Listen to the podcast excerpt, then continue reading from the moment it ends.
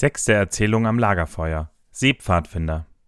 Es gibt vielleicht keine größeren Helden und keine echteren Pfadfinder als die Mannschaften der Rettungsboote an allen Küsten der Weltmeere. Für sie gilt während gefährlicher Stürme in jeder Minute das Allzeit bereit.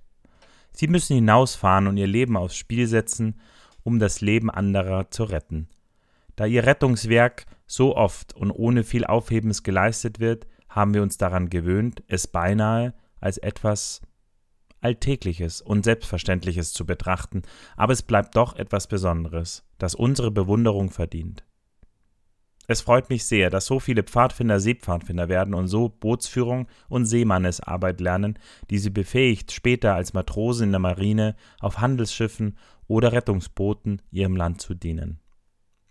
Ein Schiff kann zum Himmel oder zur Hölle werden, es hängt ganz von der Besatzung ab. Sind die Männer mürrisch, widerspenstig und unordentlich, so sind sie eine armselige und traurige Mannschaft. Wenn sie aber wie Pfadfinder gut gelaunt und entschlossen sind, alles zu nehmen, wie es kommt, aneinander zu helfen und ihr Schiff ordentlich und rein zu halten, dann werden sie eine glückliche Familie bilden und das Leben zur See genießen. Schwimmen. Jeder Junge sollte schwimmen lernen. Ich habe eine ganze Anzahl Jungen kennengelernt, die es gleich beim ersten Versuch richtig angepackt und gekonnt haben. Andere brauchen länger. Ich persönlich schaffte es lange Zeit nicht. Wenn ich ganz ehrlich bin, ich glaube, ich war damals wasserscheu. Doch als ich dann eines Tages aus dem seichteren in tieferes Wasser geriet, fand ich, dass Schwimmen eigentlich ganz leicht war. Ich hatte zuvor immer zu viel Kraft aufgewendet und förmlich einen Kampf gegen das Wasser geführt. Nun merkte ich, dass es in aller Ruhe und ohne Hast auf einmal ganz von selbst ging. Jetzt erst wurde mir das Schwimmen zum Vergnügen.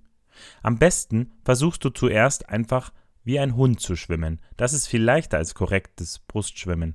Für diese ersten Versuche, wie ein Hund dahin zu paddeln, such dir einen Freund, der dir anfangs hilft, indem er seine Hand unter deinen Bauch hält.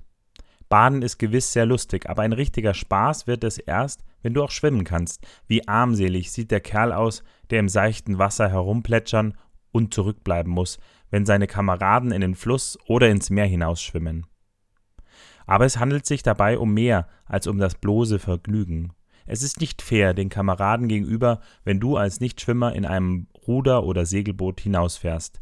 Wenn das Boot umkippt und alle Insassen Schwimmer sind, so ist das bloß eine Kleinigkeit. Ist aber ein Nichtschwimmer dabei, so müssen die anderen ihr Leben riskieren, um ihn über Wasser zu halten.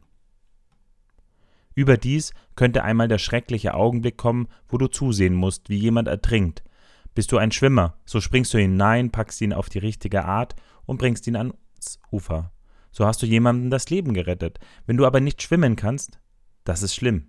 Du weißt, du müsstest etwas Besseres tun, als bloß einfach um Hilfe zu rufen, wenn vor deinen Augen ein Mitmensch um sein Leben kämpft und dabei immer schwächer und schwächer wird.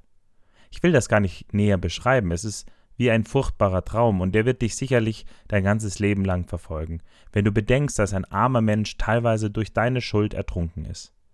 Wieso durch deine Schuld? Weil du als richtiger Pfadfinder hättest schwimmen lernen müssen und dann imstande gewesen wärest, ihn zu retten. Richtiges Bootsfahren.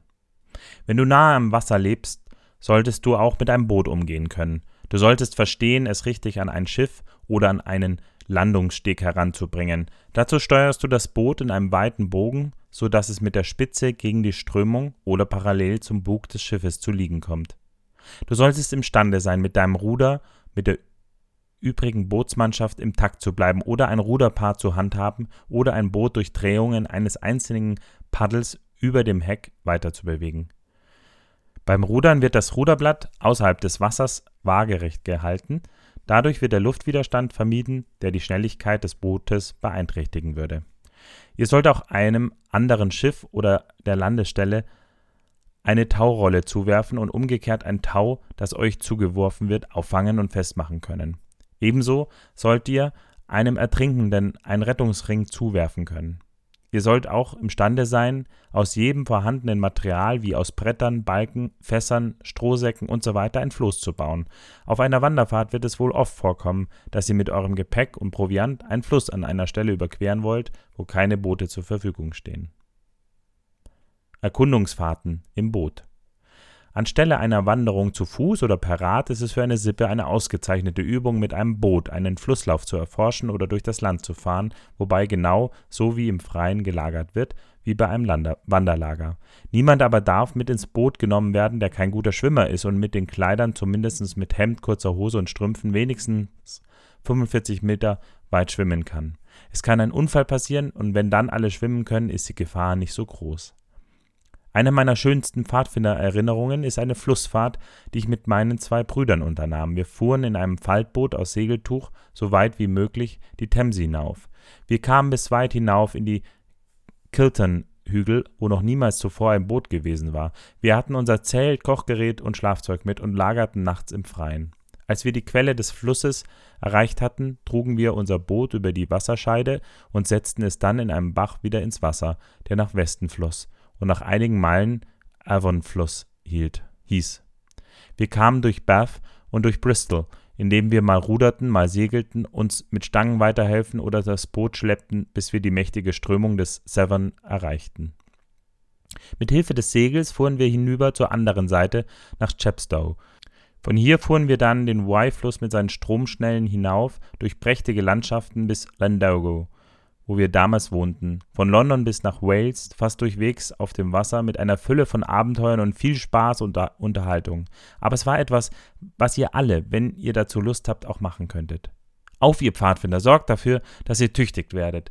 Wenn ihr euer Wasserpfadfinden ebenso genießt, wie ich damals das meine, so werdet ihr eine herrliche Zeit haben. Wasserspiele Schmuggler bei Nacht oder bei Tag zu spielen.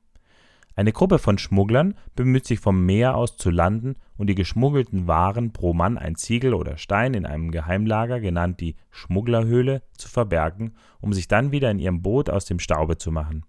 Eine andere Gruppe von einzelnen Pfadfindern, die Zollwache, verteilt sich auf einer weiten Strecke, um die Küste zu bewachen. Sobald ein Zöllner die Schmuggler landen sieht, gibt er Alarm und ruft die übrigen zum Angriff zusammen. Der kann aber nur erfolgreich sein, wenn mindestens ebenso viele Zollbeamte wie Schmuggler zur, zur Stelle stehen. Die Zollbeamten müssen daher in ihrer Situation beisammen bleiben, bis die Wachen den Alarm geben, denn die Zahl entscheidet. Walfischjagd. Der Walfisch ist ein großes Stück Holz oder ein Baumstamm, bei dem man Kopf- und Schwanzflosse durch entsprechende Bearbeitung andeutet. Die Jagd wird meist mit zwei Booten durchgeführt, je eine Sippe bildet eine Bootsmannschaft, der Kornett ist Kapitän, der Hilfskornett Harpunier, die übrigen sind Ruderer. Die Boote sind in zwei verschiedenen Häfen, die ungefähr einen halben Kilometer voneinander entfernt sein sollten.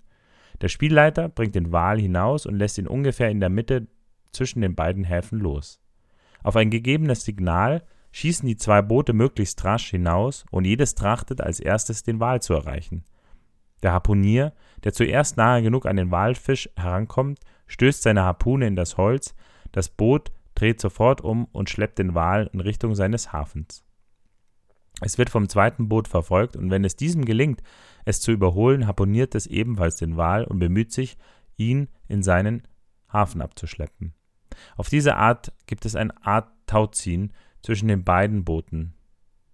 Schließlich zieht das bessere Boot den Wal und mit ihm vielleicht zugleich das andere Boot in seinen Hafen.